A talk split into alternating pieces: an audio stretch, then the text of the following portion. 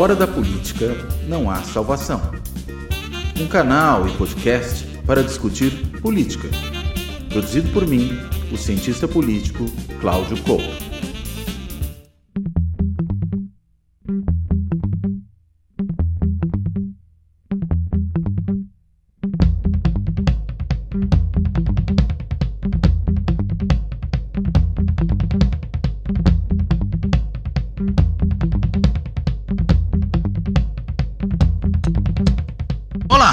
Este Fora da Política Não Há Salvação vai tratar de um novo livro tratando da questão da democracia, dos riscos para a democracia, da ameaça à democracia, ou até a gente já poderia ir direto até para o título do livro, da autocratização pela qual vários países no mundo têm passado. Aliás, um número crescente de países que vem deixando de ser democracias e se tornando autocracias. Né? Aí já uma vasta literatura que tem trabalhado com esse tema, né? até alguns livros aí que se tornaram best-sellers tratando desse assunto. Estou pensando aqui no Como Morrem as Democracias, né? do Levitsky e do Ziblatt, que se tornou um campeão aí de vendas, mas existe toda uma literatura tratando com grande grau de profundidade desse problema. E claro que ele nos afeta também, e até o Brasil apareceu grande parte dessa literatura, na própria discussão do Levitsky, como um caso a ser olhado, não ainda quando ele publicou o livro, mas depois, né, nas intervenções que ele veio fazendo no debate público, pelo que foi o governo Bolsonaro, pelos riscos que ele representou.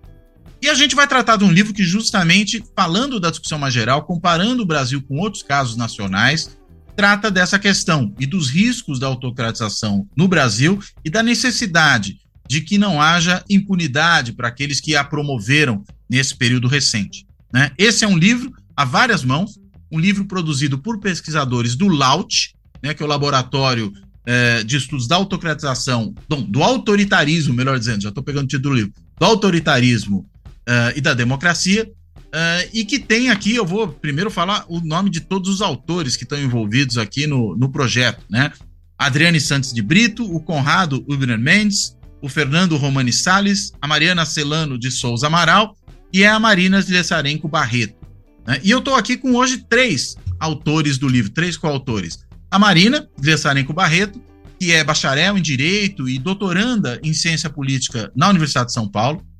A Mariana Celano de Souza Amaral, que é também bacharel em Direito e faz o seu doutorado na Sociologia da USP, aliás, o seu mestrado na, na, na Sociologia da USP, e o Conrado Ubner Mendes, que é professor da Faculdade de Direito da USP, coordenador do LAUT, né, também é colunista da Folha e tem trabalhado há bastante tempo com toda essa discussão, tanto na conjuntura política e jurídica, como numa discussão mais, mais geral e acadêmica sobre questões da democracia e do constitucionalismo. Bem, então, feita essa introdução, sem maiores delongas, que acho que a gente tem bastante coisa para falar, eu dirijo a pergunta aos nossos convidados, aos quais eu agradeço aí por essa conversa, e pergunto, gente, é, o que, que motivou essa pesquisa, esse livro? Por favor. Bom, então, obrigada, Cláudio. É, é um prazer para a gente estar aqui, poder conversar um pouquinho sobre o livro. É, a ideia desse livro veio, na verdade, a gente começou a pesquisa para ele no, no, no, primeiro semestre de 2022, a ideia era mesmo a gente conseguir é, elaborar uma pesquisa que apontasse para os riscos de uma possível reeleição é, do Bolsonaro. É, a ideia sempre foi pegar alguns países que, que já estavam um pouco mais avançados do que o Brasil nesse processo de autocratização e conseguir mapear é, quais foram as diferenças que uma reeleição trouxe nesses países, né, para esses países a gente queria mesmo produzir um relatório que soasse esse alarme de, de por que era importante, era tão importante a gente, né, enquanto sociedade civil, enquanto academia tal, se articular para impedir essa reeleição, porque a gente entendia, e foi o que a gente também conseguiu entender a partir da pesquisa, que é, essa reeleição ela é um, um ponto de é, legitimação mesmo desse, desse projeto autocrático. É, então, a nossa ideia com a pesquisa sempre foi é, fazer esse argumento circular. Então, a gente é, pensou numa pesquisa que fosse comunicar esse argumento, que fizesse esse argumento circular.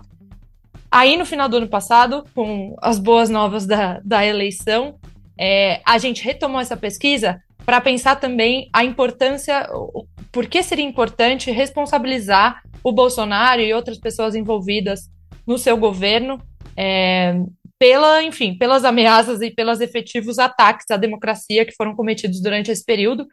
É, e aí a gente decidiu retomar a pesquisa, também lançamos em livro, adicionamos alguns elementos, pensando exatamente é, em também fazer circular o argumento de que sim, é preciso responsabilizá-lo e responsabilizar as pessoas envolvidas né, nesses últimos quatro anos é, por conta de todos esses ataques e, e, etc e tal. Então, o livro foi feito nesse contexto. É, o Laut já tinha um trabalho de alguns anos de monitorar o, o, as ações autoritárias do governo Bolsonaro. A gente tem uma plataforma que, inclusive, está acessível é, na internet, que chama Agenda de Emergência. A Agenda de Emergência alimentou um, um pedaço desse livro, né? Então, a gente já tinha esse acompanhamento mais é, minucioso é, do que o Bolsonaro vinha fazendo entre 2019 e 2022. E a gente achou que seria importante colocar o Brasil dentro de um panorama comparado para conseguir fazer com que esse argumento é, realmente do perigo da reeleição circulasse, né? E agora, claro, do perigo de uma não responsabilização dele, né? Qual, qual seria esse perigo e, e por que, que é importante a gente se organizar mesmo para que esse projeto não, não volte ao poder e não aposte cada vez mais nessa, nesse caminho, nessa trilha da autocracia, né, que a gente descreveu. Não sei se Marina e Conrado querem complementar, mas eu começaria por aí. Por favor, quem quer falar? Eu vou dizer, acho que eu vou acrescentar duas palavrinhas, uma espécie de síntese que a, que a Mariana já, já disse muito bem, mas o livro, a ideia do livro nasceu como uma, uma, uma tentativa de contribuir no debate eleitoral. Era uma, uma intervenção pública, um livro baseado em pesquisa acadêmica, mas é um livro não acadêmico, no sentido que pode ser lido por acadêmicos também, obviamente, mas é um livro para o debate público geral, para a esfera pública. Acho que esse livro tem uma, tem uma preocupação grande com isso, de tradução de uma literatura vasta é, produzida nos últimos anos sobre tantos processos. E esse livro, acho que a, a síntese tentou esse, esse relatório, né, ele nasceu como relatório e foi transformado num livro em 2023. Em 2022 era um texto para circular e queria responder a duas perguntas. Primeiro é como é que a gente pode entender o governo Bolsonaro como autoritário, não, não só olhando para o sujeito, para a personalidade e, e, e, embarcando no senso comum sobre ele ser autoritário ou não. É, olhar para a carreira dele e tudo mais. Era, era, era tentar desenvolver uma tipologia que mostrasse um certo conceito de autoritarismo e como o governo Bolsonaro, nesses múltiplos campos, poderia ser considerado autoritário. Essa era a primeira pergunta. A segunda, que a Mariana enfatizou, é qual é o risco da reeleição. É, e nisso não há nenhum argumento determinista sobre, bom, existe um caminho pronto que, passo a passo, todas as autocracias que hoje, ou, ou, ou democracias em vias de autocratização, é, percorrem, não há uma fórmula, não há uma duração, mas há muitos padrões e há muitas técnicas é, exportadas e emprestadas e compartilhadas por tantos autocratas. Então era, era importante observar isso e importante observar como que todos esses processos de autocratização, a reeleição do autocrata, a legitimação eleitoral, né, chancela, a um processo de autocratização óbvio já em curso, ela, ela funcionou em todos esses casos como quase um ponto de não retorno. Eu digo quase porque, claro que processos eleitorais continuam a ser importantes para autocratas, eleições continuam a acontecer, profundamente contaminadas e viciadas e desequilibradas, mas às vezes pode dar uma zebra nesse caminho. Mas nesse, nesse caso dos últimos 15 anos, não houve grande zebra, e a gente está aqui, é, nesse exato momento, acompanhando as eleições da Turquia, em que o Erdogan estava menos forte do que se imaginava, mas tudo indica é, vai ser uma zebra se ele perder de qualquer forma. Foi para o segundo turno, as forças políticas ainda têm alguma condição de respirar, mas aquele é um processo de autocratização muito profundo. Então essa era a intervenção pública em 2022. Em 23, Bolsonaro foi derrotado, mas o argumento do livro não morreu, porque é, a gente teve até que um pouco repaginar o argumento e atualizar o argumento. Então a gente acrescentou, primeiro, o argumento de que a, o, o, a, o perigo da reeleição em 2022 ele continua muito vivo, apesar de um intervalo sem bolsonarismo no governo do Executivo Federal, continuará muito vivo nas próximas eleições. Então, claro que é, coisas poderão ser reconstruídas, mas não deixará de ser uma legitimação de um certo projeto já conhecido. E o argumento novo, propriamente novo, é, é fundamental responsabilizar o autocrata. Então, está é, tá muito, tá muito no começo um processo de tentativa de contenção desse risco, que não é exclusivamente brasileiro, que é coordenado internacionalmente, e, e essa rede é muito forte, eventualmente perde eleições, é, vamos ter em breve uma, novas eleições nos Estados Unidos, que é uma, uma espécie de liderança que, que nos influencia muito, enfim, tem muita coisa acontecendo, e o livro tenta não atrofiar o senso de urgência que, perto das eleições em 22, a gente sentiu. E aí a gente meio que esfriou a coisa, veio 8 de janeiro, para a gente ficar dar uma chacoalhada de novo, mas a nossa tendência, de fato, a gente voltou, voltou a viver algum grau de normalidade democrática, né? Então, acho que é chamar atenção para o senso de urgência. Agora, é, queria entender um pouco de vocês, talvez a Marina vai falar agora possa tocar também nesse ponto. É, qual é a importância estratégica dessa punição do autocrata? Acho que isso seria uma coisa interessante de desenvolver. Por favor, Marina. É, Cláudio, obrigada por, pelo convite. É, sou uma admiradora do, do canal, do podcast. A, a gente estava conversando aqui sobre isso, justamente. Talvez eu tenha sido uma das primeiras aí a acompanhar o canal. É uma grande, é um grande prazer estar aqui com vocês. E é, o que o nosso livro fez foi justamente um diagnóstico a quente, né? Então a gente foi chegando a várias camadas de por que, que essa discussão importava e por que, que mesmo que os fatos fossem acontecendo a velocidades alucinantes, né? Todo dia era mais alguma coisa. Então, principalmente nesses últimos quatro anos de governo Bolsonaro, a gente até perdeu, né? O que, que aconteceu, assim, de tanta coisa, e daí porque a gente fez essa, esse mapeamento na agenda de emergência, era importante fazer. E é importante porque é um, é um modo de atuação, né? E o modo de atuação, e aí respondendo a sua pergunta, ele vai muito além de uma camada é, do passado, né, institucional que aconteceu no passado. A gente precisa sinalizar para a sociedade por que, que não é razoável que a gente tenha alguém na democracia não jogando o jogo da democracia. Né? Então, é, a democracia não acontece só no alto das instituições, a democracia acontece né, pela cultura democrática também. Né? A gente estava falando aqui do livro do, do Steven Levitsky e do Daniel Ziblatt. Basicamente, o que eles falam é que as regras informais, a cultura democrática importam tanto quanto as regras formalizadas, né? Então, o que a gente quis falar nessa segunda perna, vamos dizer assim, a atualização do argumento, é que é, responsabilizar tem um papel, é, vamos dizer, não só educativo, mas também de provocar uma discussão na sociedade de por que, que o que, que aconteceu não, não pode ser aceitável? Por que, que a gente não pode só deixar para trás e enterrar como um passado? Porque o passado volta, e o passado volta muito quente, né? esses últimos quatro anos também foram uma grande mostra nesse sentido.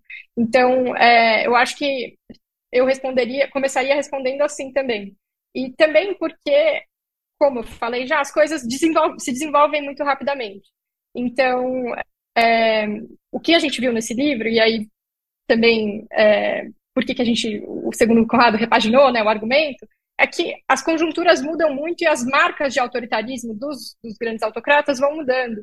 Então, é, o que a gente viu, por exemplo, com a guerra na, na Ucrânia, é, é, que a Hungria se, o autoritarismo da Hungria se, começou a se diferenciar do autoritarismo da Polônia.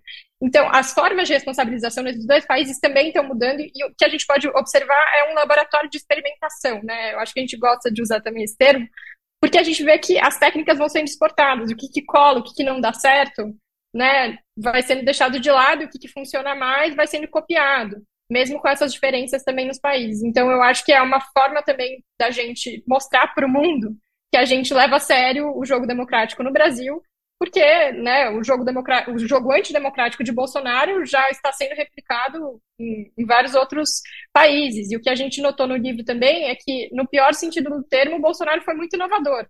Né? O, ele aplicou já num primeiro mandato o que esses autocratas lá de fora, os velhos autocratas, conseguiram só em segundos, terceiros mandatos.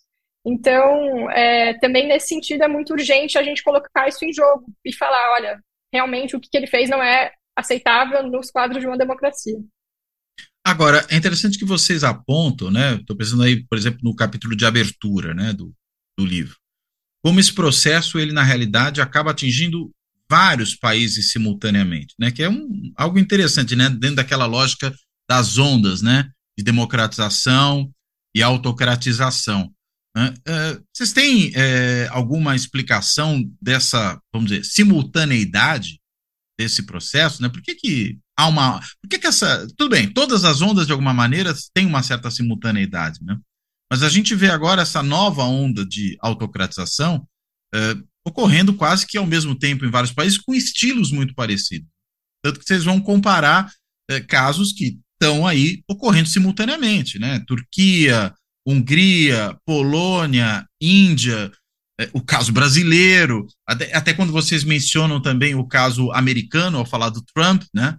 Que também virou uma, uma ameaça, e, e a gente teve no 8 de janeiro praticamente uma reprodução do que foi o, o, o 6 de janeiro para os americanos. É, enfim, pensando um pouco nessa discussão, sobretudo do primeiro capítulo do livro, né? É, o que, que ajuda a gente a entender essa, essa ocorrência desses processos de autocratização de forma tão simultânea? É, eu vou dar aqui uma, uma um, um, palpite, uma, um pontapé. De fato, bom, historiadores são muito mais competentes para fazer essa, essa macro explicação e, e, foram eles mesmos ou elas mesmas que, que cunharam esse termo. E só para só para resumir essa história das ondas globais de democratização e autocratização, né, só para retomar, a primeira onda de, de democratização ela começa ali no, em meados é, do século XIX, né, democracias e processos eleitorais, direitos eleitorais se expandindo na direção de um sufrágio mais universal, que de fato vai se, vai se consolidar no século XX.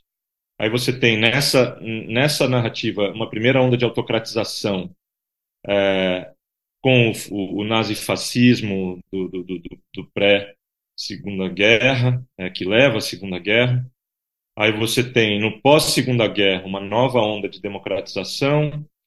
Aí você tem, é, ali pelos anos 60, é, uma, uma nova onda de autocratização, em que se destacam países latino-americanos, ainda que também alguns países do, do, do sul europeu tenham se mantido autocráticos. Aí você tem anos 80 e 90, nova onda de democratização, onde a América Latina também se destaca, e finalmente é, o século, no começo do século 21, a partir dos anos 2000, mais ou menos, grosso modo, é, há um novo, uma nova onda. Bom, a, a, acho que é importante dizer também que ondas globais significam que pegam pequeno, certos grupos de países, né? É uma, é uma, é uma tendência, um movimento, é uma, é uma, explicação geopolítica. Países não estão isolados no mundo, então grupos e tem algo no ar, né? partidários e tem algo no ar. Então, sim, os, os, os, a primeira onda de democratização foi muito limitada, assim como a primeira onda de autocratização atingiu uma certa parte do globo é, é, é complexo geopoliticamente. A, a, ideia de onda é uma simplificação, mas ela é uma simplificação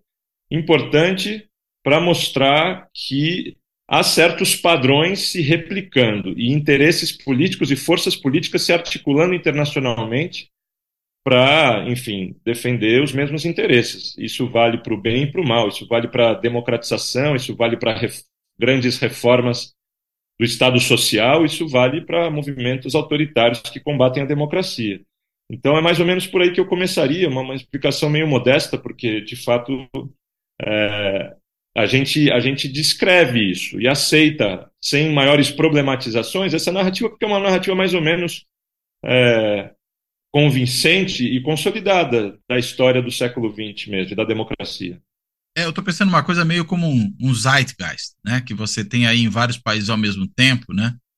É, e que talvez ajude a entender, né? Porque que essas ondas caminham tão simultaneamente em diferentes lugares, e claro, lugares que têm uma série de interconexões, tem uma série de aspectos sociais em comum, não só do sistema político, mas das suas próprias Forças né? econômicas né? também. também são importantes, né? Forças econômicas e políticas, essas alianças que acabam convergindo é, às vezes pelo interesse em democratização, porque é, em certos momentos isso, isso atende suas, suas causas, e, claro, sempre em choque com sociedade civil, é, é, é tudo muito, muito complexo, mas, mas é isso. Zeitgeist é uma boa forma de resumir essa história. essa situação. Eu acho que, é, se a gente for, assim, é uma pergunta, acho que quilométrica. A gente poderia encher bibliotecas aqui se a gente fosse responder ela do modo como a pergunta tão grande exige. Mas é, falando de autocratização, acho que uma coisa também muito importante é mencionar que são períodos de profunda mudança social.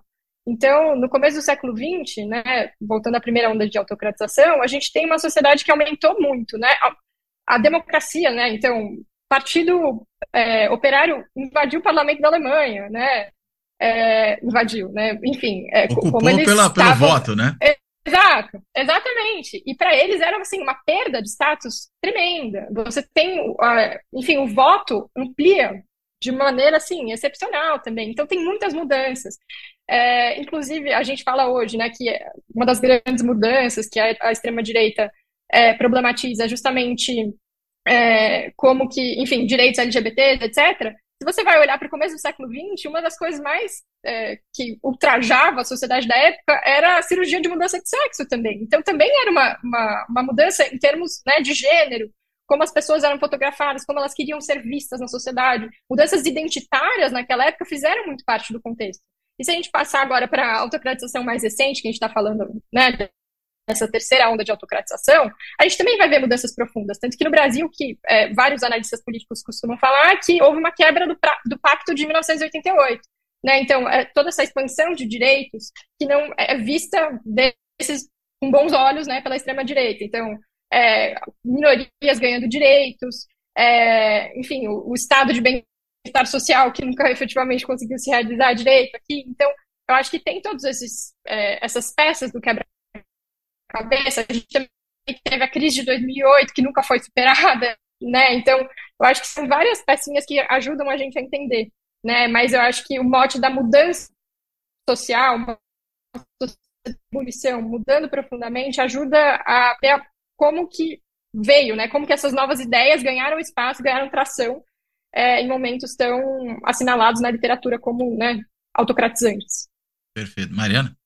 É, obrigada. Se eu puder só acrescentar, eu ia também ah. falar muito na linha do que a Marina falou, né? Eu acho que essa imagem das ondas e um pouco que a gente também conseguiu mapear, né, nesse último processo recente do Bolsonaro, é que a autocratização é também um processo que vai se acumulando, né? São coisas que vão pequenos atos, né, ações, omissões também que vão se acumulando e vão direcionando o processo político por um caminho, né?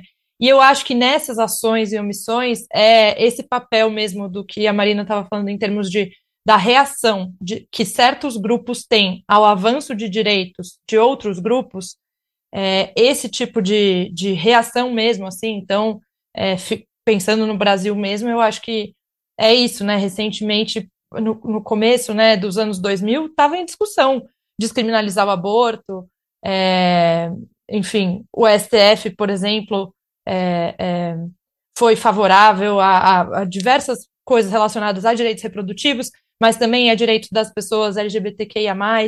É, então, acho que tudo isso foi criando um movimento de um pouco reação. E essa reação foi se acumulando, se acumulando, se acumulando. E uma das expressões dela, claro, foi também a eleição do, do Bolsonaro, né? Então, acho que é interessante pensar essa, essa imagem das ondas, é interessante também para a gente pensar um pouco como isso, essas coisas vão se acumulando ao longo do tempo, assim, sendo puxadas, esse, tipo de reação autocratizante, sendo encabeçadas, claro, por grupos que sempre se alinharam a, aos interesses, né, da extrema-direita, aos interesses conservadores e tal. É interessante que vocês mencionaram uma coisa que é a questão do acúmulo, né? E essa questão do acúmulo uh, casa muito bem com a ideia de que, enfim, são governos que se autocratizam tendo sido governos eleitos, né? Às vezes isso é falado, ah, tem um novo jeito de, de ruptura da democracia.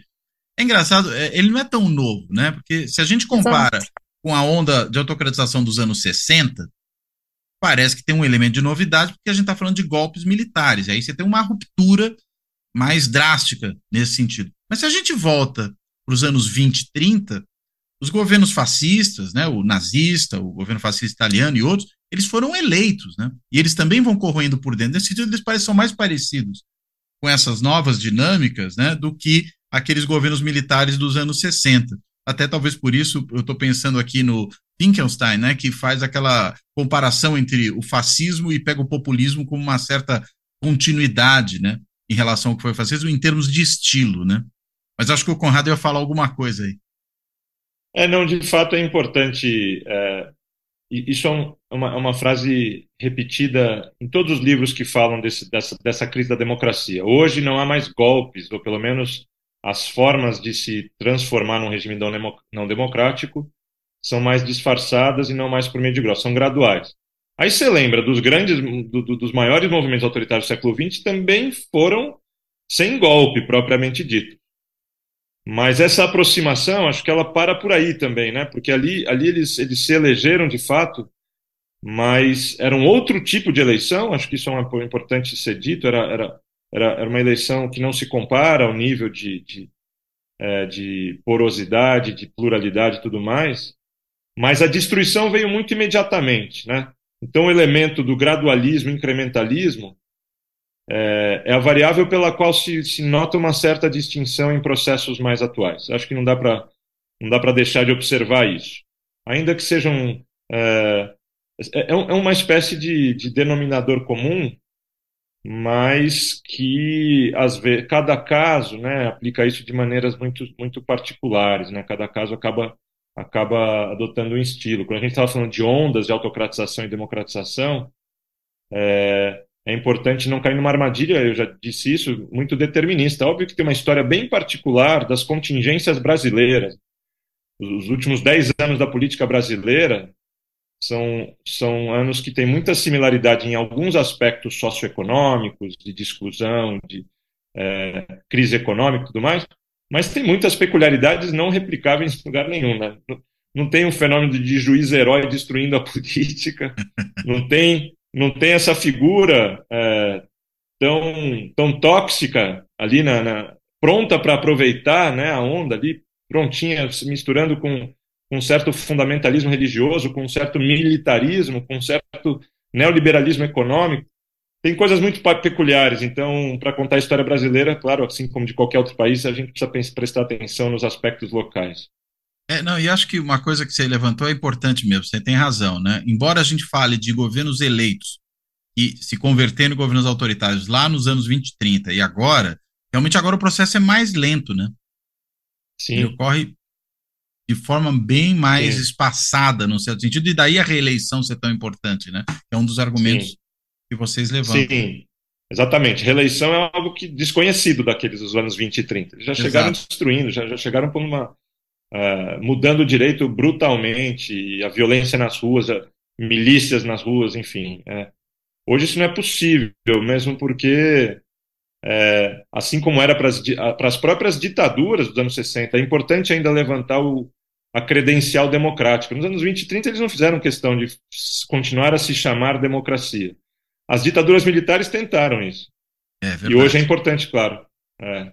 E hoje a gente fala dessas é, democracias puramente eleitorais, ou é, eu acho que é interessante até entrar um pouco né, nisso que é a tipologia né, com que vocês trabalham. Estou né, pensando naquela ideia de uma autocracia fechada, uma autocracia eleitoral, é, e que dialoga né, com boa parte dessa literatura, quando ela também vai falar dessas democracias, ou até pegando, por exemplo, a ideia do Orbán, né, de democracia iliberal, que acabou sendo um conceito nativo incorporado né, pela literatura, pela pesquisa. Deixo a palavra com vocês. É, bom, então, vou começar aqui, a Mari continua.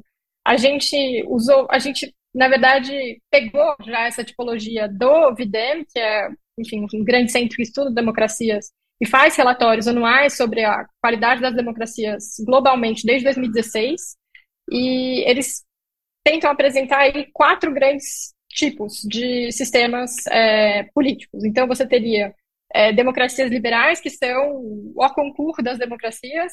São, é, você tem tanto eleições livres, justas, você tem uma imprensa pujante, você tem uma sociedade civil que exerce seus direitos e liberdades livremente. É, você tem. Esse é um primeiro nível. Que, é, enfim, eles colocam lá Noruega, Finlândia, os países do norte da Europa, enfim. É, você tem também democracias eleitorais, o Brasil, por exemplo, sempre foi colocado como democracia eleitoral desde 2016 para eles. Então, é ah, uma democracia. Desde do, do impeachment, é isso? É, que foi quando eles também começaram a fazer os relatórios anuais. Então, de fato, teve uma deterioração da qualidade da democracia eleitoral no Brasil, mas o Brasil nunca foi visto por eles como uma democracia liberal, até porque desde antes eles faziam esse tipo de mapeamento. É, nos anos Bolsonaro, eles, o Brasil foi colocado como um dos principais é, países autocratizantes, né, um dos top 10, assim. Então, é, é um, uma democracia eleitoral, uma democracia que tem eleições, mas que tem um espaço específico de alguma forma mais restrito, você não tem tanto exercício de liberdade quanto numa democracia liberal. E aí você tem as duas outras categorias espelho negativas, né? Então, tanto uma autocracia eleitoral, que é um, um país que tem é, eleições, mas as eleições não são livres e justas, então o tabuleiro político não está igualmente colocado para todos os competidores. É, e você tem uma autocracia fechada, que, que basicamente nem tem eleições. Então, é, é, seria um degradê que a gente vê. E o que a gente, o que eu acho que foi particularmente interessante é que a gente conseguiu nesse livro mostrar três grandes áreas comuns em países que estão em status muito diferentes nessa escala. Então, tanto democracias eleitorais quanto autocracias eleitorais. O Conrado estava falando da Turquia, por exemplo. A Turquia já é desde 2013 uma autocracia eleitoral para eles. Então, é, a gente comparou a Turquia com o Brasil, que é uma democracia eleitoral. A gente também trouxe, é, em alguns momentos, o exemplo dos Estados Unidos, que é uma democracia liberal para eles. Então, a gente conseguiu é, formar essa teia de é, relações mesmo, em países muito diferentes, né, nessas três áreas de educação, espaço cívico e segurança pública. E essas três áreas foram particularmente importantes para a gente, justamente porque, se você vai olhar, por exemplo, política econômica, é muito diferente como o Norte e o Sul global fizeram suas marcas de autoritarismo.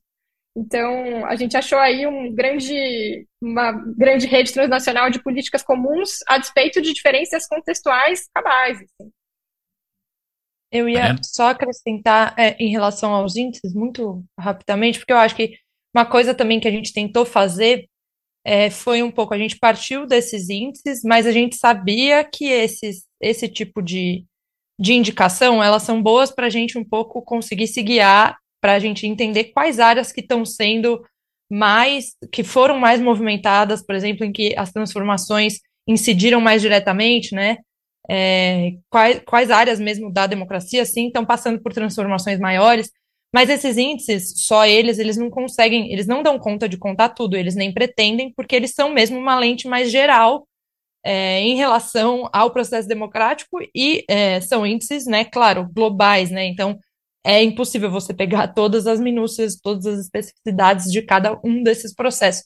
Então, acho que a gente partiu, pegou esses índices assim para partir deles como um certo uma ajuda para a gente se guiar, até para a gente conseguir entender, por exemplo, que áreas a gente olhar, como a Marina falou e tal, quais, quais países, né? Enfim, também tentar entender o que, que essas organizações internacionais estão falando do Brasil, né? Então, como que o Brasil apareceu nesses, nesses grandes monitoramentos. Mas a gente quis também é, um pouco mostrar como que esse processo se dá na ali na minúcia da política concreta, assim, né? Na alteração da política pública concreta. E aí, para isso, a gente escolheu essas três grandes áreas, né? É, no Brasil, a gente também conseguiu, né, durante o processo de, de elaboração da agenda de emergência, que foi um projeto bem mais longo, né, então desde 2019 até 2022, a gente também conseguiu é, mostrar, a nossa ideia sempre foi um pouco olhar para o Brasil com uma lente, né, uma lente assim, de aumento no Brasil, como se fosse uma lente de aumento no Brasil, para a gente conseguir mesmo identificar os mecanismos que estão operando esse processo de é, autocratização, né? Então, como o Conrado falou no começo, né? Pensar como que, por que e como a gente consegue falar que o Bolsonaro é autoritário, né? Foi autoritário. Então, olhar é, um pouco mais detidamente para isso, né? Que é uma que é uma um pouco uma dimensão que esses índices não conseguem acessar e nem, nem pretendem acessar, claro. Então, a gente quis também dar esse passo assim. Conrado, quer falar? E, e é importante ter é, é importante ter consciência sobre os limites desses índices, mas ao mesmo tempo reconhecer o quão admirável é esse esforço de política comparada é, e não fazer uma desqualificação e embarcar num ceticismo metodológico que parte da ciência social embarca, né, para dizer que esses índices mostram muito pouco, comparam laranjas com bananas e E, em alguma medida é isso mesmo, mas, ao mesmo tempo, é um esforço gigantesco de observar como casos muito diferentes, de fato, entre si, guardam semelhanças e às vezes merecem estar numa mesma caixinha de uma classificação que também ela não é uma classificação é, feita na, na, na base é, da, da matemática a ponto de cap captar precisamente diferenças. Ela também tem uma função de simplificar, ela, e ela dividiu em quatro caixinhas. Né? Já, já multiplicou por dois a tradicional divisão entre democracia de um lado e regimes autoritários de outro. Ela multiplicou por dois porque ela pôs, bom, democracia, vamos distinguir dois níveis aqui. Democracia liberal, democracia eleitoral. Nos autoritários, a mesma coisa. Autocracia eleitoral e autocracia fechada, porque eleição, e, e, e hoje, na percepção deles, a maior parte dos países do mundo é, estão meio que oscilando nessa, nessa zona intermediária entre democracia eleitoral, ou seja, tem eleições, mas não é lá grande coisa em proteção de direitos, em proteção de liberdades, em proteção social, e a autocracia eleitoral, que mesmo as eleições são é, muito contaminadas. A linha precisa entre uma coisa e outra, claro que, que é diferente, eles, eles usam uma escala de 0 a 1. Um. Então, conforme você vai acumulando pontos, você vai cruzando linhas. Mas dentro de autocracia, dentro de cada categoria, tem distinções entre si. São países em diferentes regiões do mundo, é, realidades socioeconômicas diversas.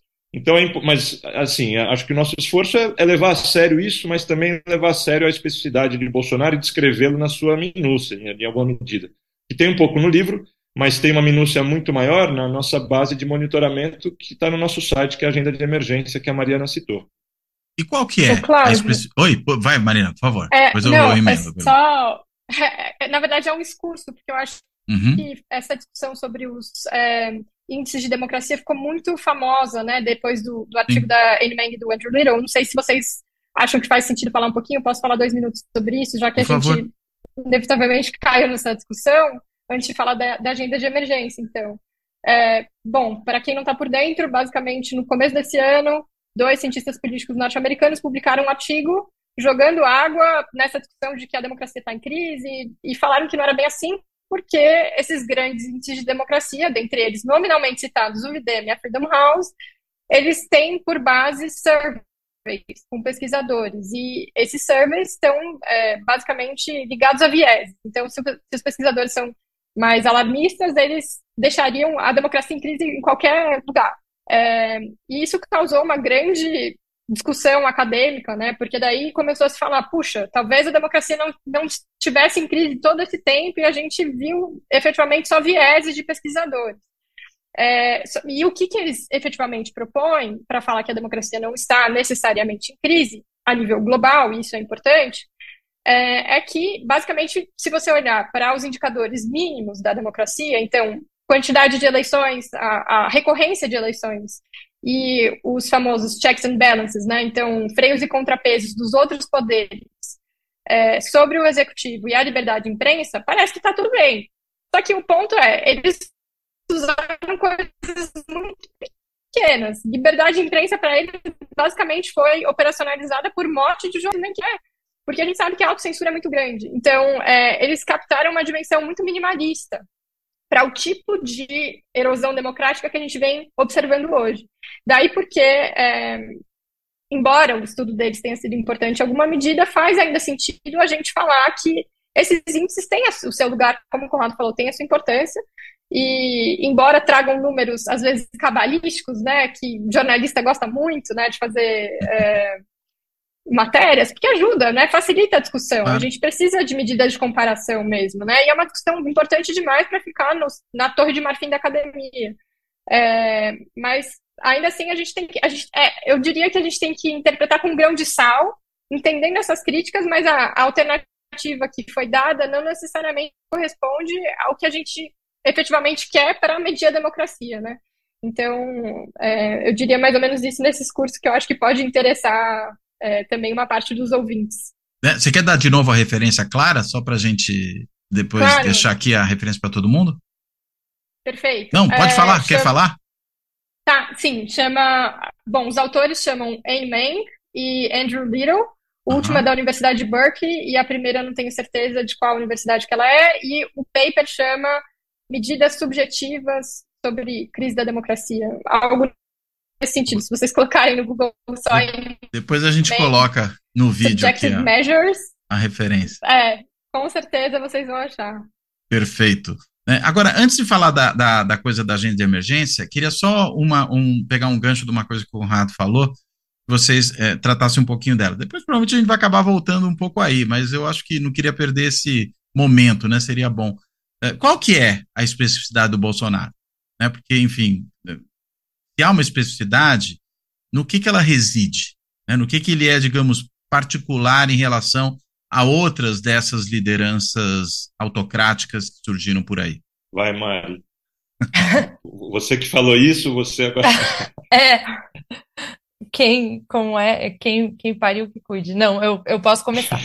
Eu acho que, bom, acho que assim, acho que uma coisa legal que o, que o relatório mostra, e acho que isso, primeiro dá uma, acho que talvez falar um pouquinho é, de um aspecto geral e depois posso chegar no Bolsonaro. Eu acho que uma coisa muito legal que o relatório mostra, né, que a nossa pesquisa mostrou, então, olhando para essas, para as realidades desses países que a gente olhou, que foram Brasil, Índia, Turquia, Polônia e Hungria, principalmente, né, esses, principalmente esses, acho que uma coisa que fica muito evidente, assim, é como é, essas autocracias, além delas passarem, como o Conrado falou, né, por esse processo de acúmulo e, e de erosão um pouco mais lenta, acho que tem também um padrão de dupla atuação desses autocratas, que é uma atuação que, por um lado, reprime, restringe direitos, assim, então, é, usei a palavra reprime, de fato, assim, reprime com polícia, com o uso da força estatal, mas também é, por, por, por meio de medidas, assim, informais, né, de criação de inimigos, então, realmente, assim, restrições à cidadania de, de certos grupos, e, ao mesmo tempo, é, um avanço de agendas que, é, que são caras a eles, assim, né? Então, um incentivo mesmo a essas agendas, a grupos que, que enfim, né, apostam nessas agendas, que levam para frente essas agendas. Então, por um lado, uma, uma repressão e uma, realmente, assim, uma exclusão de uma certa parcela, tentativas de exclusão, assim, né? E, por outro, uma, uma, um forte investimento e incentivo num tipo específico de agenda, né?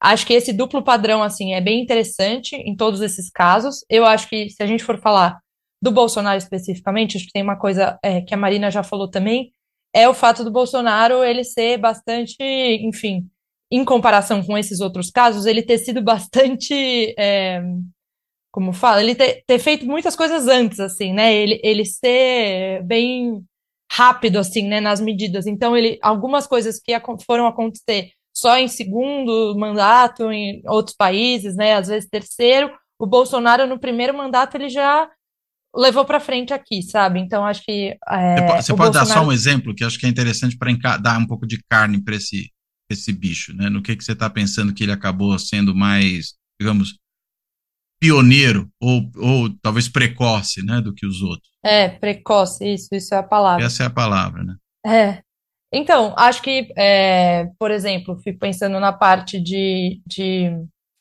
de, segurança pública, acho que ele sempre, sempre, sempre, assim, desde o começo, isso é desde antes dele virar presidente, na verdade, né?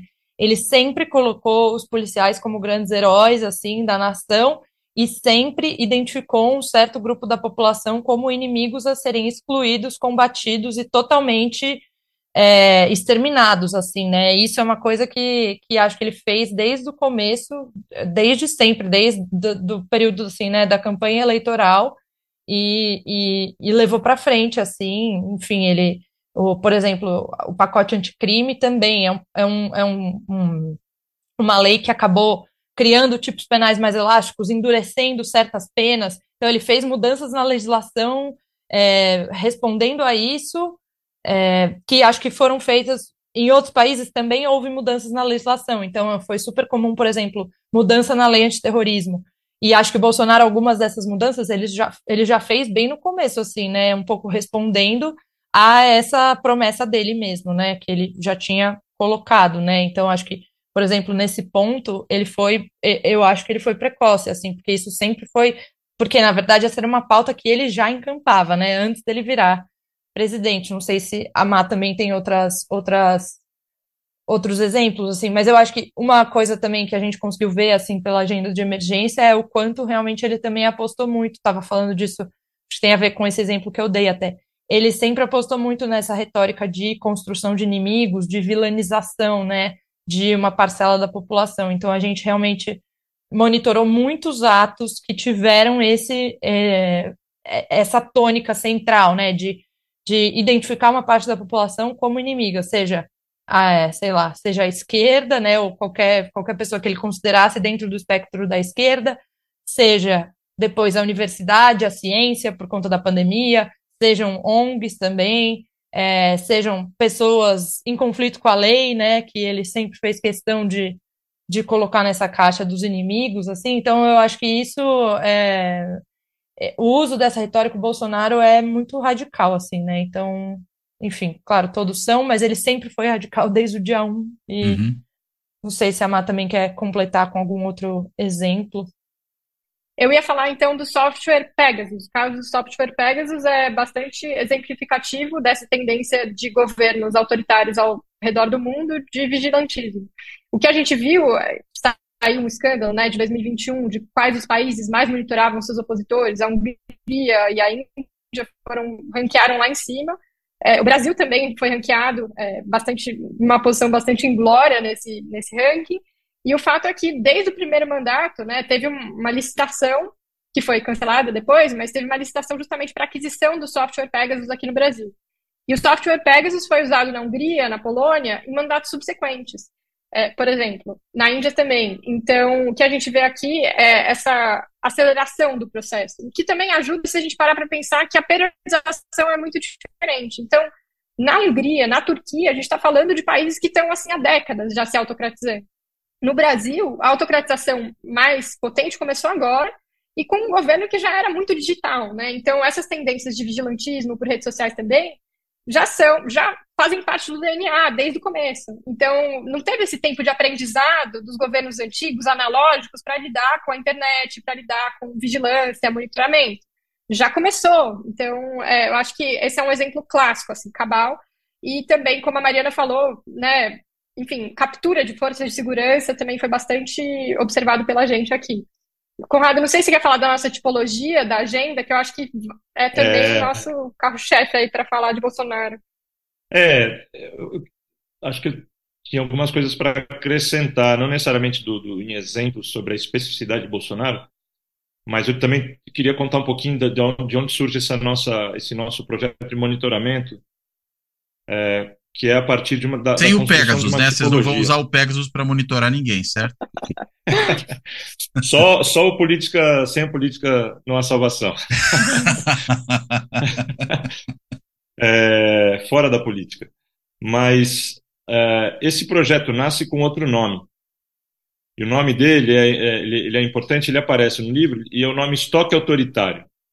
Estoque autoritário é uma espécie de metáfora que a gente adotou como uma espécie de substituição para um jargão que a gente já usa faz tempo no, no, no, na linguagem política brasileira, desde o final da ditadura, que é entulho autoritário.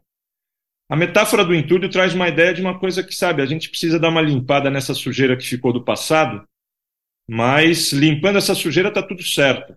Né? É, é uma metáfora meio otimista. Né?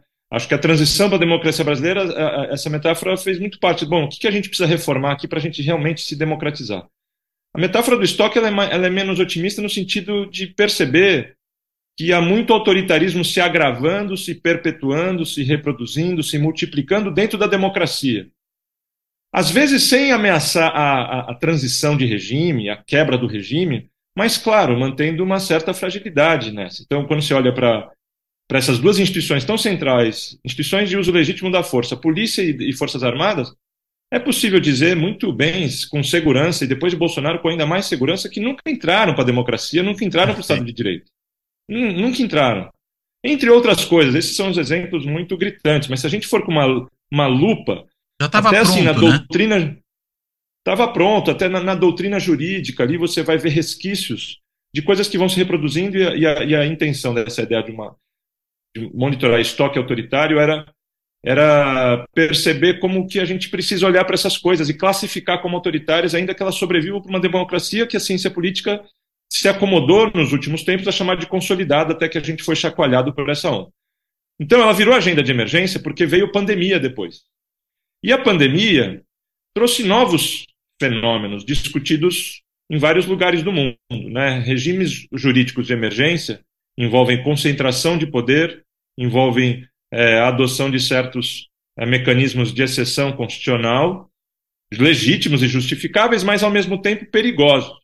Então, democracias que se consideram é, um pouco mais estáveis e, e, e, que ainda passam ao largo, em princípio, claro que as ameaças estão lá também, mas passam ao largo da ameaça de autocratização, como Reino Unido, como é, Alemanha, eles passaram a discutir esse tipo de risco também. Né? E aí, então, a gente precisou repensar, no caso brasileiro, como é que era a junção dessas duas coisas. Primeiro, um autoritarismo que já estava presente, que está presente na nossa democracia, que se aprofundou com Bolsonaro e que ainda veio a pandemia, isso em 2020. Né, com, o autoritarismo a... socialmente implantado, às vezes a gente costuma dizer. Né? Pois é, e, e, e aí foi curioso, porque na pandemia, ao contrário do que aconteceu em muitas democracias, a gente não adotou um regime de emergência constitucional.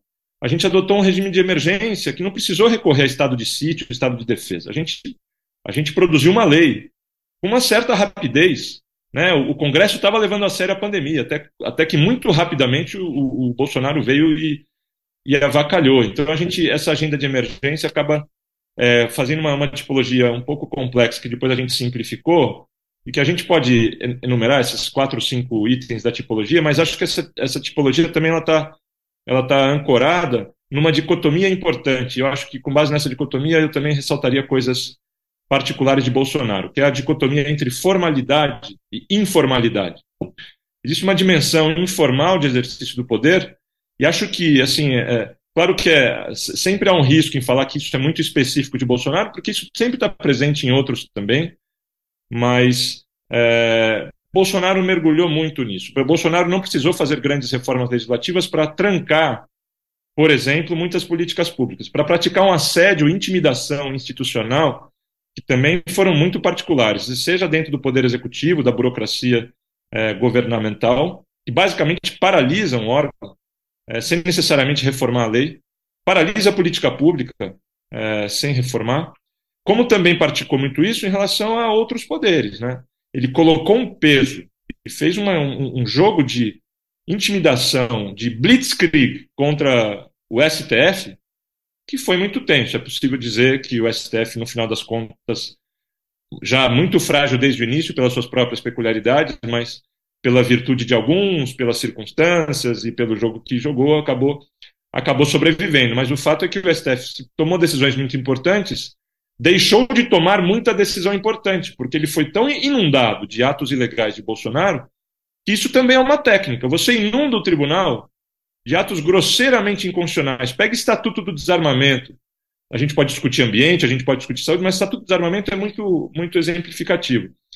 É, o STF veio a declarar a ilegalidade e inconstitucionalidade dos decretos de armamento da população tomados lá atrás, quatro anos depois. Durante quatro anos, o Brasil se armou, né? se multiplicou a, a, a, o número de pessoas armadas. Então, não dá para dizer que essa decisão foi resistência do STF. Foi leniência do STF. Podia ter tido, para aí podia ter tido uma adesão monocrática, né?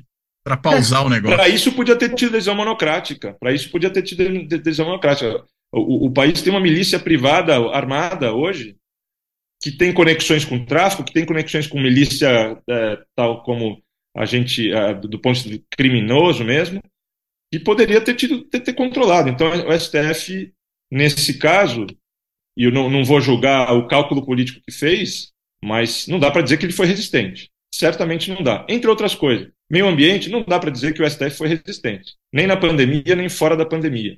É, enfim, acho que Bolsonaro exemplifica essa, essa figura que tem um compromisso performático com a violação da lei. Isso é muito peculiar de Bolsonaro.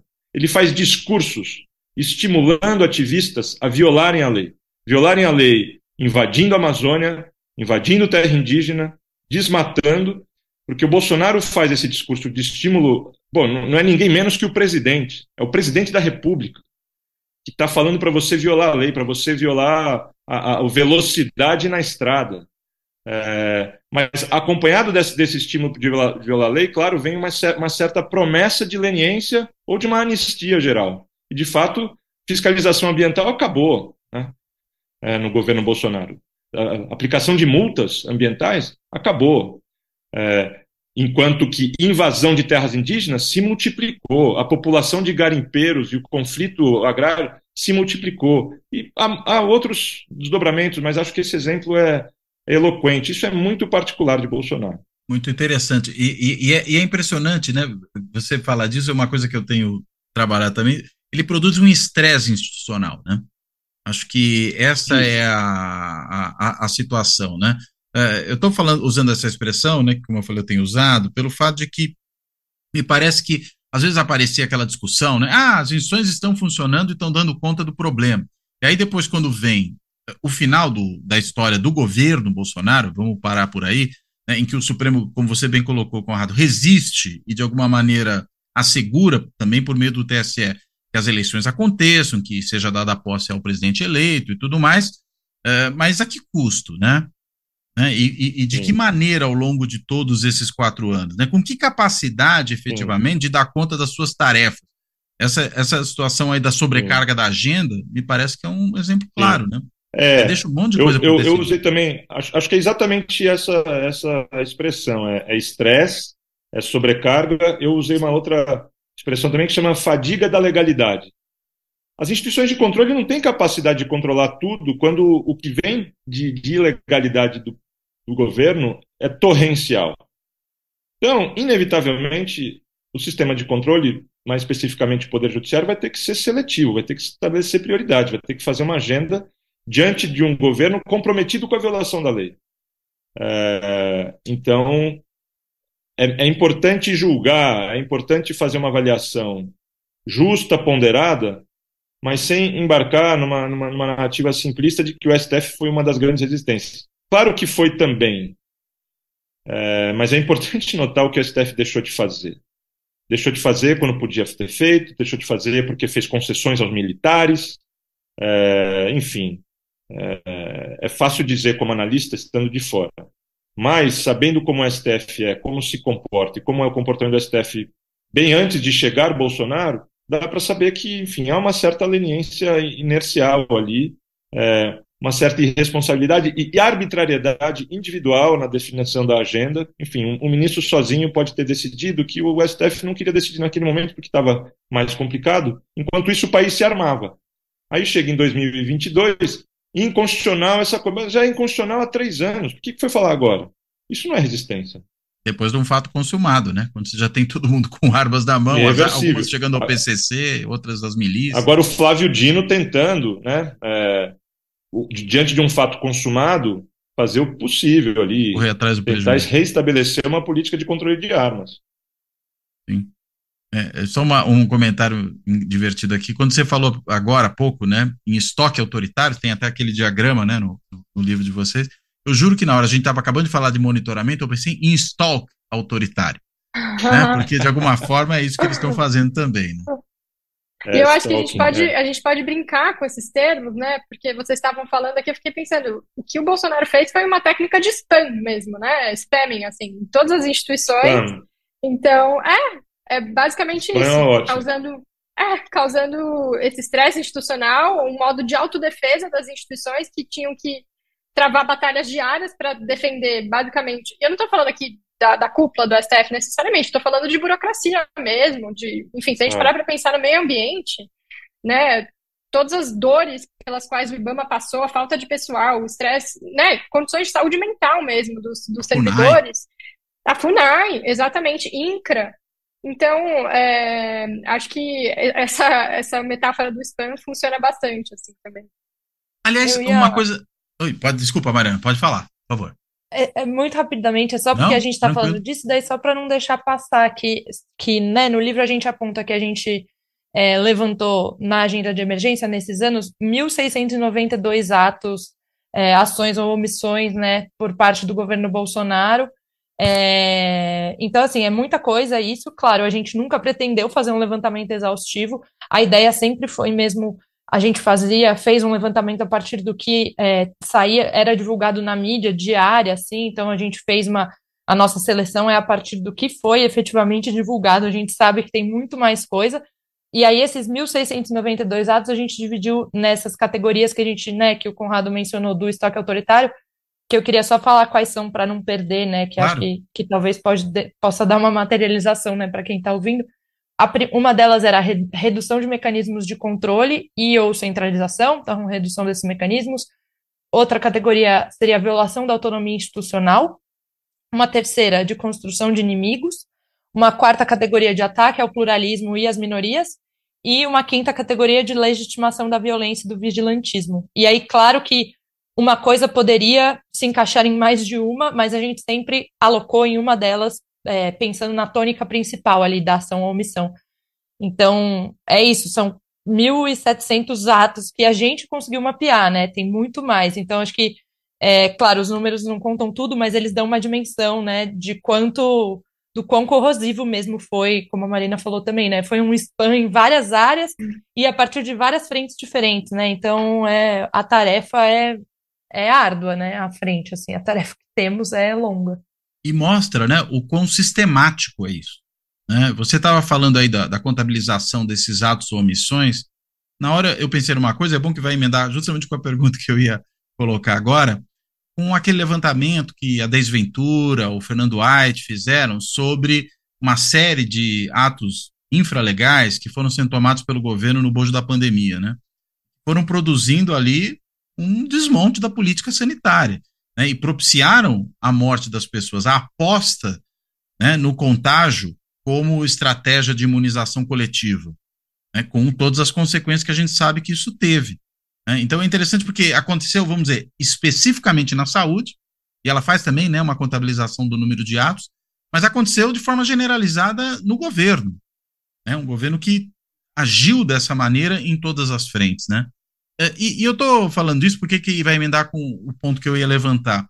Porque justamente eu acho uma coisa muito interessante que vocês apontam no livro é como políticas públicas são fundamentais para isso. Né? Vocês falam de educação, né? vocês estão mencionando ali política de segurança, políticas sociais, né? como vocês acham. Eu queria que vocês falassem um pouquinho disso, porque é muito interessante como políticas públicas a gente poderia imaginar, ah, são coisas finalísticas, né? É, é, no, é na, na, relação meio, né? Vamos dizer, do processo político formal que vão estar os problemas. Mas não, está também nas políticas finalísticas, né? É, Cláudio, é. eu queria. Vai, Conrado, Diga, diga, falar. diga, Má. Não, não, não. Vai, não, vai você. É que eu acho que você tocou num ponto que também é crucial para a gente, que, como o Conrado falou, e a Mari complementou também, a gente fez mapeamento do estoque autoritário e de uma agenda de emergência que seria o que, o governo fez durante a pandemia. E o que, que a gente percebeu também é que a marca do autoritarismo bolsonarista na pandemia, né, estava falando desse mapeamento também super importante da, Dei, do, da professora Daisy e é, companhia, é, e, e é um, assim, foi um tipo de autoritarismo que a gente não necessariamente esperava no começo, porque o tipo de aposta que era feito no começo da pandemia era a La Urbán, por exemplo, de é, duplicar, né, de dobrar meta no autoritarismo. Então, fechar tudo, é, tirar direitos, restringir direitos. E o que, que a gente viu é que aqui o autoritarismo durante a pandemia foi exercido por outros modos. Então, é um modo é, de negacionismo mesmo, negacionismo da emergência sanitária e produção né, de medidas e atos que negam absolutamente as medidas recomendadas cientificamente para agir na pandemia. Então, é, isso também complementando aí a, a grande pergunta anterior do, do que é o característico do Bolsonaro, acho que isso é bastante importante. E falando agora sobre a, essas três políticas, né, é, o que a gente percebeu é que é isso, né, a democracia tem uma, uma cientista política que fala que a democracia é uma reunião que nunca acaba, né, então, é, o que a gente tentou ver aqui é que começa nas eleições, né? Só que nas eleições ela vai se destrinchando e capilarizando em outras várias áreas. As políticas públicas são esse meio que a gente achou de como mapear uma coisa e trazer para um público né, amplo e vasto fora da academia para discutir o que, que, realmente importa, né? O que, que a, a, população efetivamente está recebendo, o que não está recebendo, que direitos estão sendo tirados das pessoas no espaço cívico, né? Um, a gente notou um fechamento seletivo do espaço cívico, por exemplo, é, fechamento de ONGs, é, restrição ao direito de protesto, por exemplo. A gente notou na educação também, né? É, que foi uma outra grande frente de ataques é, restrição a currículos, né, de acordo com é, conteúdos politicamente, ideologicamente carregados. É, a gente notou, enfim, partido, a gente foi fazendo. Né? Exatamente, escola sem partido é, é a bandeira brasileira de uma coisa que já vinha sendo implantada na Hungria, na Polônia, na Turquia também, a gente percebeu.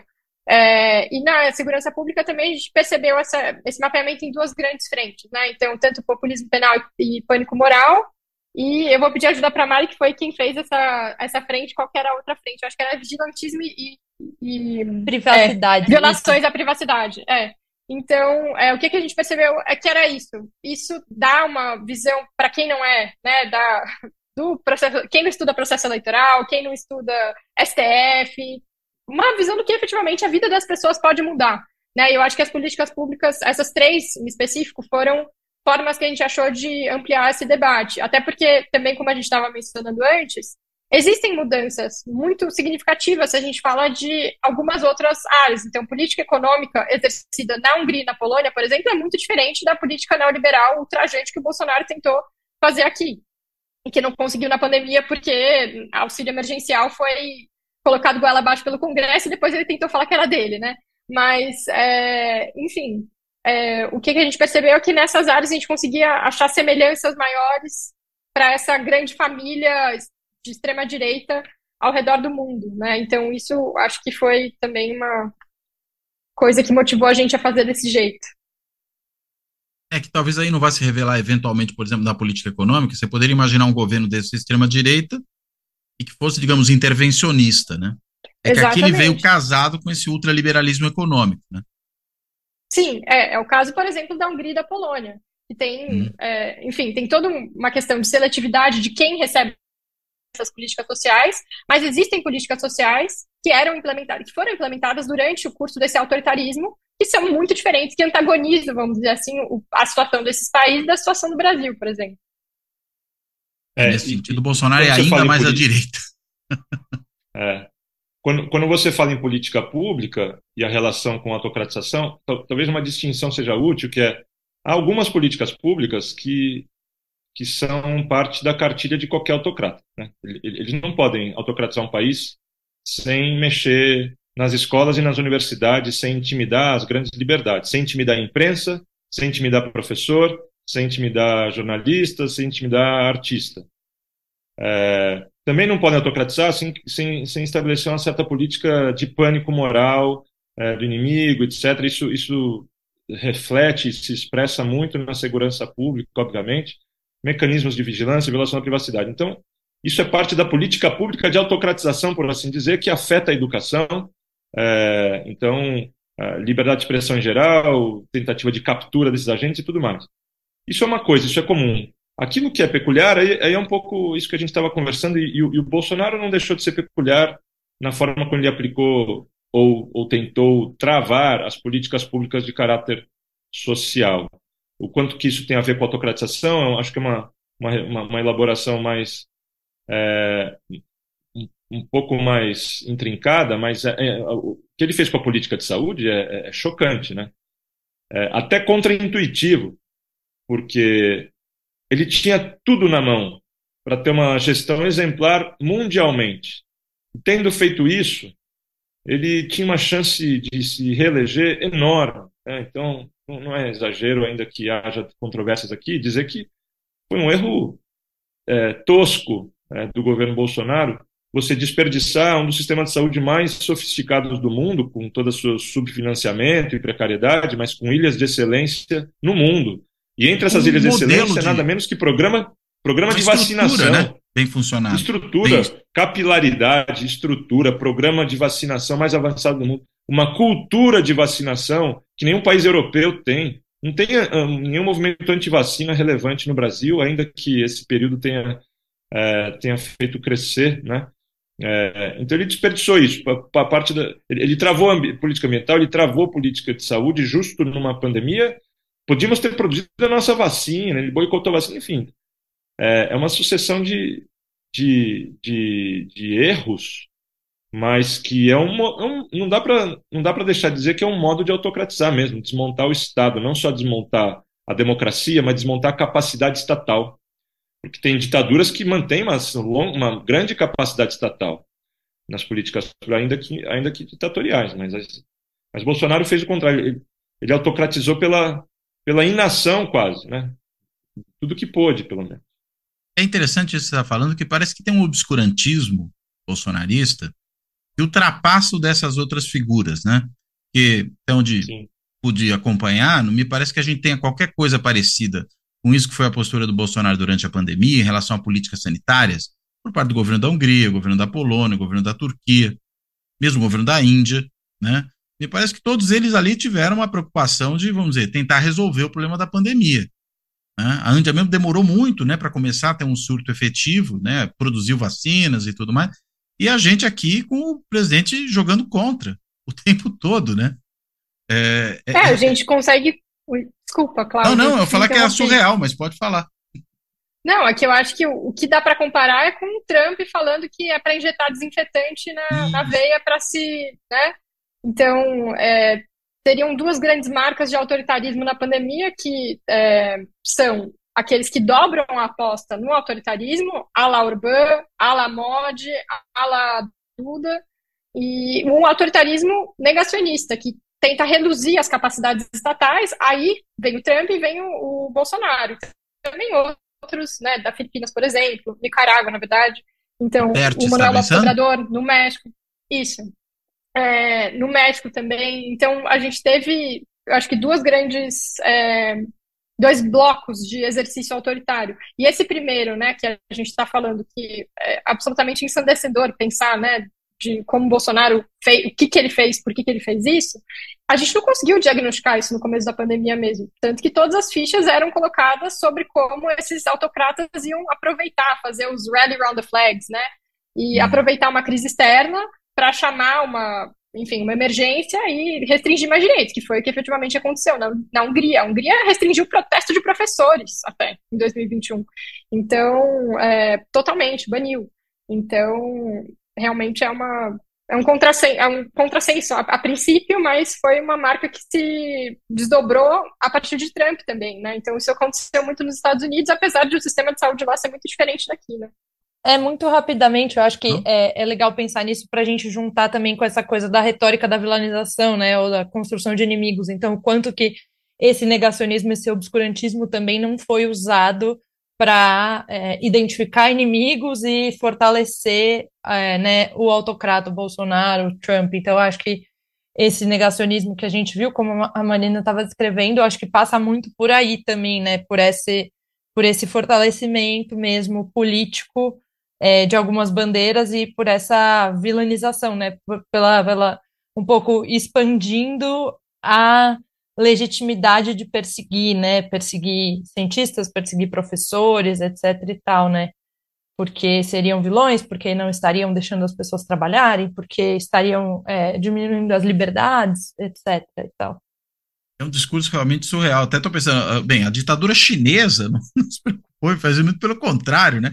Teve medidas draconianas até, mas vamos dizer, de acordo com preceitos científicos, né? Com o que faria sentido fazer durante uma pandemia, né? E a gente, o Trump, né, exatamente fazendo o oposto. É, é uma história maluca. E veja, nem passa, digamos, por um obscurantismo que teria âncora na religião, né?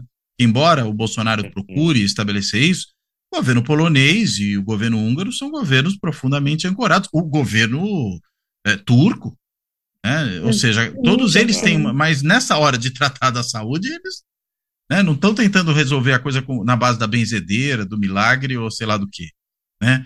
Ou da sauna, né? Como falou lá o, o, o, o, ditador de Belarus, né? Que também achava que a sauna podia resolver esse tipo de situação. Agora, perguntando uma coisa, acabou o governo Bolsonaro, o estoque autoritário já estava aí antes, imagino que boa parte dele vai continuar depois, acrescido de alguns ingredientes novos aí, e são esses ingredientes que o bolsonarismo nos deixou. É, como é que a gente está? É, o que, que a gente pode pensar da nossa situação atual diante, vamos dizer, dessa derrota eleitoral? Então, digamos, uma das tarefas importantes que vocês colocaram foi cumprida, né? Até começamos falando exatamente disso, né? Hoje aqui. Mas é, o fato é, tem bolsonarista no Congresso, né? Tem muita coisa ainda acontecendo no âmbito da sociedade. Né? O Bolsonaro, muito possivelmente, tudo indica que isso acontecerá, se tornará inelegível. Diante das outras coisas que estão aparecendo, corre o risco de tomar uma cana. Né? Então, talvez o Bolsonaro, ele pessoalmente, não seja exatamente o problema, mas e esse esse ambiente que ele da, do qual ele emergiu, mas mais ainda que ele aprofundou, que ele conseguiu produzir. Como é que vocês percebem isso no pós-governo Bolsonaro? De fato, né, a gente deu esse, esse primeiro passo. E esse primeiro passo, que é derrotar eleitoralmente, e não só derrotar eleitoralmente, como conseguir fazer a transição, que foi caótica, foi conflituosa, que foi é, cheia de boicotes, né, o que fez com que o governo que iniciou no dia 1 de janeiro não tivesse nem chave de certas salas, e aí no 8 de janeiro veio, veio o que veio. Mas é, eu acho que você tem razão, é, Cláudio, que não só Bolsonaro produziu algo, é, uma, uma, uma coisa sincrética que a gente chama de bolsonarismo, e que esse bolsonarismo está muito presente na sociedade, no seu grau de incivilidade, de antagonismo, que rompeu muitas das convenções e estourou muitas das linhas do que se considerava aceitável publicamente. Então, essas práticas estão aí, vão continuar e são alimentadas por uma indústria de disseminação de informação muito bem montada e é, então isso isso continua a ser perigoso. Então acho, acho, que tem alguns terrenos importantes. Responsabilização de Bolsonaro e, se possível, responsabilização dos principais atores responsáveis por ações do governo Bolsonaro é, é fundamental, né? É uma questão de Estado de Direito, aqui se aplica a lei. Né? A mensagem que se passa, seja para Bolsonaro, seja para o próximo alucinado que, que, que discute é, o governo, é que é, aqui, aqui a lei consegue valer, é muito é, é, simples assim, né? por mais que a nossa tradição não seja das mais luminosas em, em lidar com esses é, problemas do passado. Né? Uma das, a gente tem aí, é, sem, sem formalmente dar esse nome, a gente tem uma nova transição para a democracia, tentar re revitalizar a democracia. Então, sem responsabilização, a gente já acumula as do passado, né, que em parte podem explicar o quanto que essas instituições de uso da força é, basicamente estão fora da democracia, nunca foram responsabilizadas e botaram todas as, as asinhas de fora nesse governo. Então, responsabilização de Bolsonaro é o primeiro capítulo. É, ou, o segundo, talvez, porque o, o primeiro das eleições já, pass, já passou.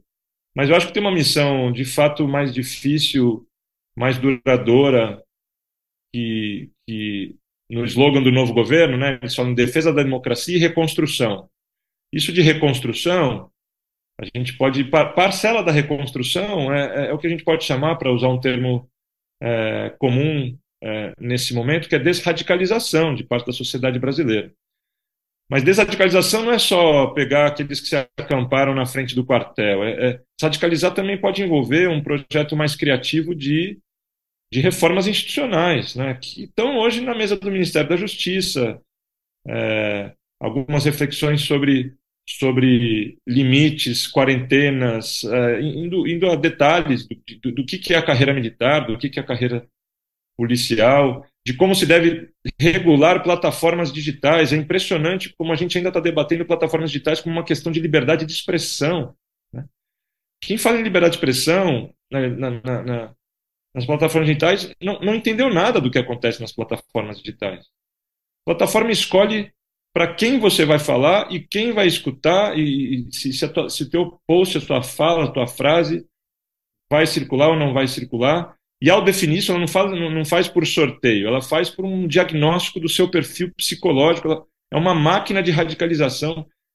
Conceituar isso como uma questão de liberdade de expressão, como ainda se faz, é, é, é incrível, é inacreditável. Né? É uma ideia fora do então, lugar, né? Uma ideia fora do lugar. Né? Ninguém está falando do seu direito de mentir, de falar as barbaridades que seja ali na pracinha pública. é, com o seu megafone. A, a, rede social não é um megafone. É outra coisa que ninguém está entendendo. Quer dizer, muita gente entende, mas quem embarca nesse debate é, com a bandeira da liberdade de expressão certamente parece que não está. Ou finge não estar, né? Sim. Eu acho que também tem isso. Né? Tem muito, queria... com certeza. Vai lá, vai lá. Fala, Mari, pode falar. Não, ah, as, as, as, tá é, é, a linguagem das, é. é. a linguagem das próprias plataformas, que fazem um lobby violento. Exato. Que passaram a aceitar regulação na Europa, porque ali não tiveram escapatória, mas estão jogando pesado desde o começo da, da, da discussão legislativa sobre pele das fake news. Então, é, tem avanços institucionais aí que estão ao nosso alcance, mas a gente vive um momento que, de incerteza, claro.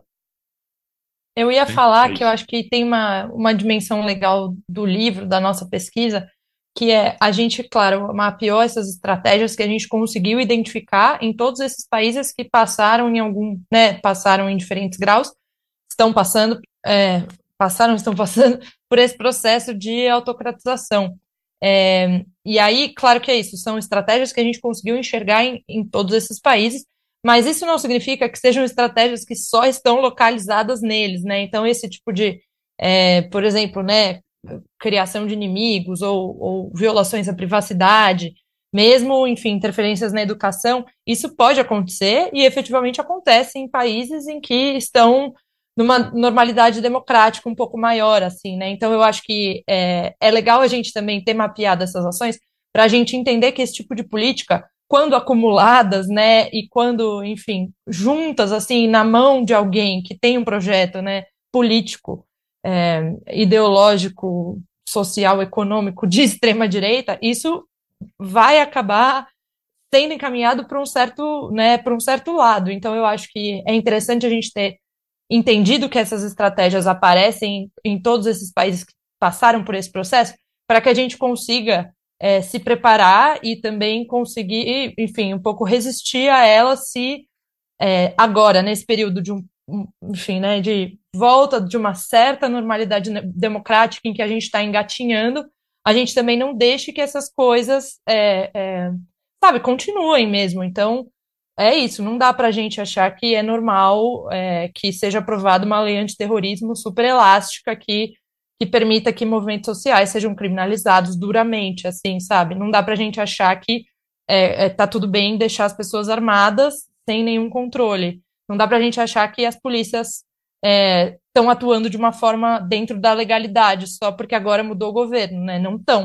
A gente sabe que não estão. Então, acho que é, é, legal a gente entender que essas estratégias são mobilizadas né, e são aprofundadas pelos autocratas para que a gente também esteja alerta é, para que é isso, né? Para resistir a elas, mesmo quando elas começarem a despontar, seja por parte de, de, de pessoas no legislativo, ou, enfim, eventualmente até é, parcelas do executivo, a gente consiga também se articular e não deixar que elas avancem, porque são sim estratégias que estão né, no, nesse mapa dos autocratas. Então, acho que tem também essa dimensão que é, eu acho particularmente interessante do, do livro. Bom, Marina. É, eu ia acrescentar, é, eu ia acrescentar que eu acho que, então, a Mari e Conrado falaram bem dessas duas dimensões que tem que caminhar paralelamente, né? Uma dimensão institucional de desenvolvimento institucional, reconstrução institucional e uma dimensão civil. Então, é, a gente deu um passinho nessa grande discussão que efetivamente vai nos tomar décadas, com certeza. É, falando de plataformas digitais, hoje saiu um artigo do Times muito interessante de um professor de Yale, falando justamente que a gente às vezes tem essa ideia de que né, quem é de Big Tech, quem entende de arquitetura da internet, é aquele nerd que é todo rebuscado e difícil de entender. E a gente precisa, na verdade, ampliar essa discussão. A gente precisa entender que a gente mesmo tem que ter autonomia para, enfim, mexer nas nossas redes. Ele fala que ele ensina os alunos dele a hackearem as coisas. Para os alunos, né, os estudantes de filosofia de direito, saberem o que, que efetivamente acontece né, com esses hackers. Então, a gente. E aí, pensando na, na discussão de regulação de plataformas. As plataformas, elas precisam também ter a ponta, né, da ligação com quem vai desenvolver os softwares, quem que desenvolve esses algoritmos, né? A gente precisa ter transparência nesse tipo de, é, né, ter, ter, conhecimento, ter autonomia para saber o que, que a gente quer como sociedade, o que a gente não aceita como sociedade. E responsabilização, né? Então, acho que isso é uma primeira frente. A segunda frente, também ligada à, à liberdade de expressão, imunidade parlamentar. Bolsonaro seguiu invicto até hoje porque ele basicamente teve anos de leniência no Congresso, é, e levar a sério a imunidade parlamentar, aqui o Conrado também fala muito sobre isso, né, de como a gente precisa, enfim, colocar limites à atuação parlamentar, é, inclusive tem, né, nessa nova regulação que estão propondo, limites à imunidade parlamentar nas redes sociais, e no, enfim, Twitter, é, internet, etc. Então a gente precisa pensar sobre isso e desenvolver uma discussão democrática. E uma terceira frente é pensar numa direita democrática mesmo, né? Não dá para ficar pensando é, num passado idealizado, a la PSDB, PT, não dá, isso não existe mais, mas assim, a gente precisa que efetivamente a, a direita queira estar no jogo democrático. Você falou, Cláudio, no começo dessa conversa, do Daniel Ziblatt, do Como as Democracias Morrem. Uhum. Também tem o Ziblatt que fala em 2017 sobre o nascimento dos partidos conservadores e como os partidos conservadores levam a democracia, seguram a democracia. Então a gente precisa também ter uma direita democrática que confie nas regras do jogo, porque se ela não confia nas regras do jogo, aí a gente, né, parece que vive em dois países diferentes e não quer jogar o mesmo jogo. Aí é grave demais. E não fala o mesmo idioma, né? Exatamente. Muito bem. Muito bem, gente. Achei essa conversa muito legal, muito interessante. Vocês estão realmente de parabéns pelo livro e pelo que ele traz. É, acho que deu para levantar aqui vários dos pontos que, estão colocados no texto. Então, para fechar, eu devolvo a palavra para vocês, para vocês tanto complementarem, se ainda tem algum ponto que a gente deixou de abordar que vocês achem importante tratar, uh, e também, claro, para fazer aí a amarração final. Eu vou seguir a ordem dessa última intervenção, então começo com o Conrado. Ah, eu queria, sobretudo, agradecer a, a oportunidade de estar aqui. A gente está nesse, nesse momento de lançar é, é, esse livro, tentar conversar sobre ele, conversar sobre esses argumentos. É, como eu disse, é um livro que tenta tenta é, manter esse senso de urgência ligado, o que não é fácil, mas que também tenta demandar uma espécie de agenda de defesa da democracia mais ampla do que do que perspectivas um pouco pontuais de vamos regular plataformas digitais, vamos pensar em mecanismos de controle da delinquência política em geral. É uma, é uma longa agenda. É, existe a agenda que, que, que precisa ser para ontem, para proteger as eleições. Em 2026 é, é muito possível que as eleições sejam bastante parecidas com o que a gente teve. E essas eleições foi por muito pouco que, que assim por assim dizer, a causa democrática prevaleceu. Foi por muito pouco. Em 2026, sem, sem, sem ignorar as eleições 24 que vem no meio do caminho, as municipais, elas têm tudo para ser muito parecidas, mas, mas a gente tem um tempo razoável para começar a mitigar o estrago que fez.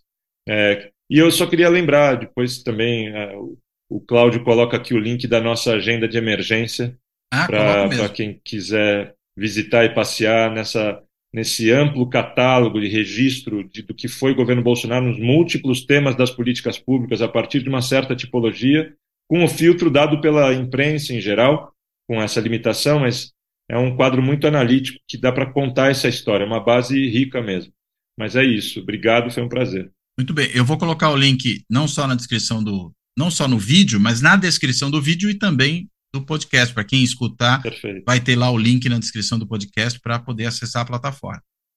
Mariana? Perfeito. Então, obrigada também, Cláudio. Foi ótimo, foi muito legal poder conversar sobre o livro. A gente já teve, né, eu, Marina e Conrado em alguns eventos, então é sempre muito legal. Acho que a gente vai elaborando juntos também. E como tem sempre coisa acontecendo, a gente também consegue ir pensando junto, né, no que no que está acontecendo, assim, e, e um espaço super privilegiado, então obrigada mesmo. É, como eu falei, acho que é, a gente falou um pouquinho, né? A tarefa é longa, é, mas exige também muita criatividade, muita, muita. Ah, é isso, né? Muita. Acho que trabalho em conjunto mesmo para a gente conseguir é, dar respostas, né? Dar respostas que efetivamente transformem a, a nossa realidade, efetivamente aprofundem a democracia e, e melhorem mesmo a vida das pessoas melhorem a nossa vida, melhorem né, a vida das gerações futuras. Não é, não é simples, mas eu acho que, que trabalhando junto, sendo criativo, enfim, acho que tem caminhos aí e a gente fica feliz de poder contribuir. E é isso. Obrigada pela conversa, pela leitura super atenta do livro também. E ficamos à disposição para conversas futuras. Combinadíssimo. Marina, por favor. É, Cláudio, queria agradecer também. É muito especial poder estar desse lado da telinha, já estando do outro lado, acompanhando o canal e o podcast há um tempo. É, foi incrível poder conversar aqui. Eu, eu, faço coro ao que o Conrado e a Mari falaram.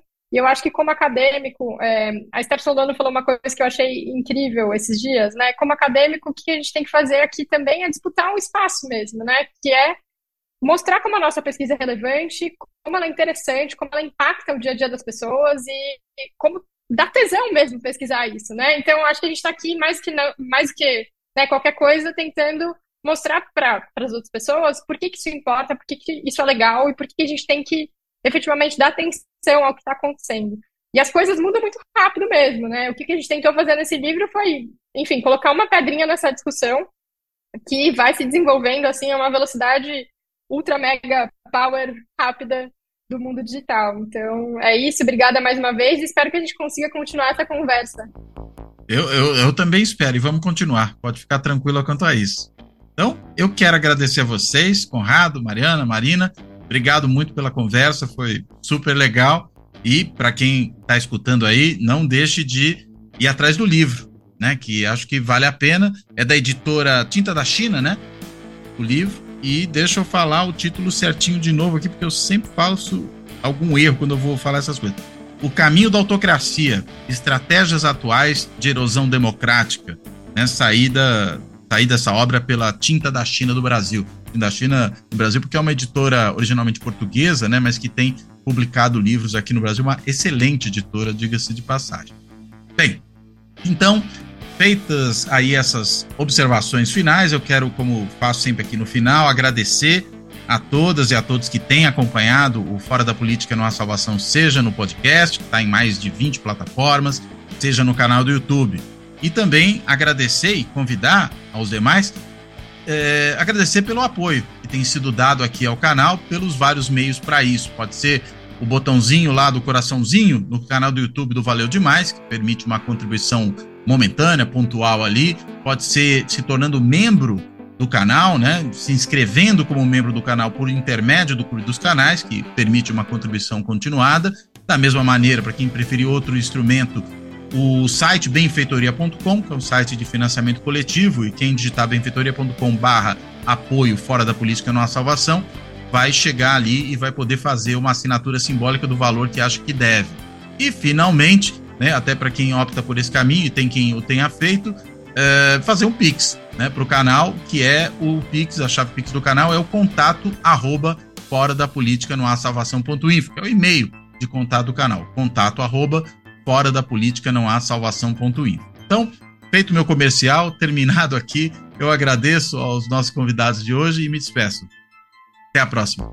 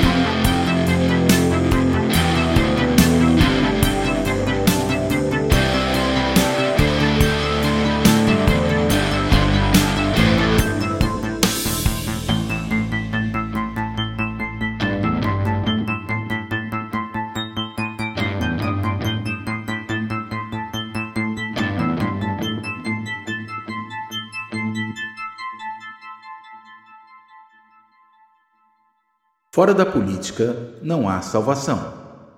Um canal e podcast para discutir política. Produzido por mim, o cientista político Cláudio Couto.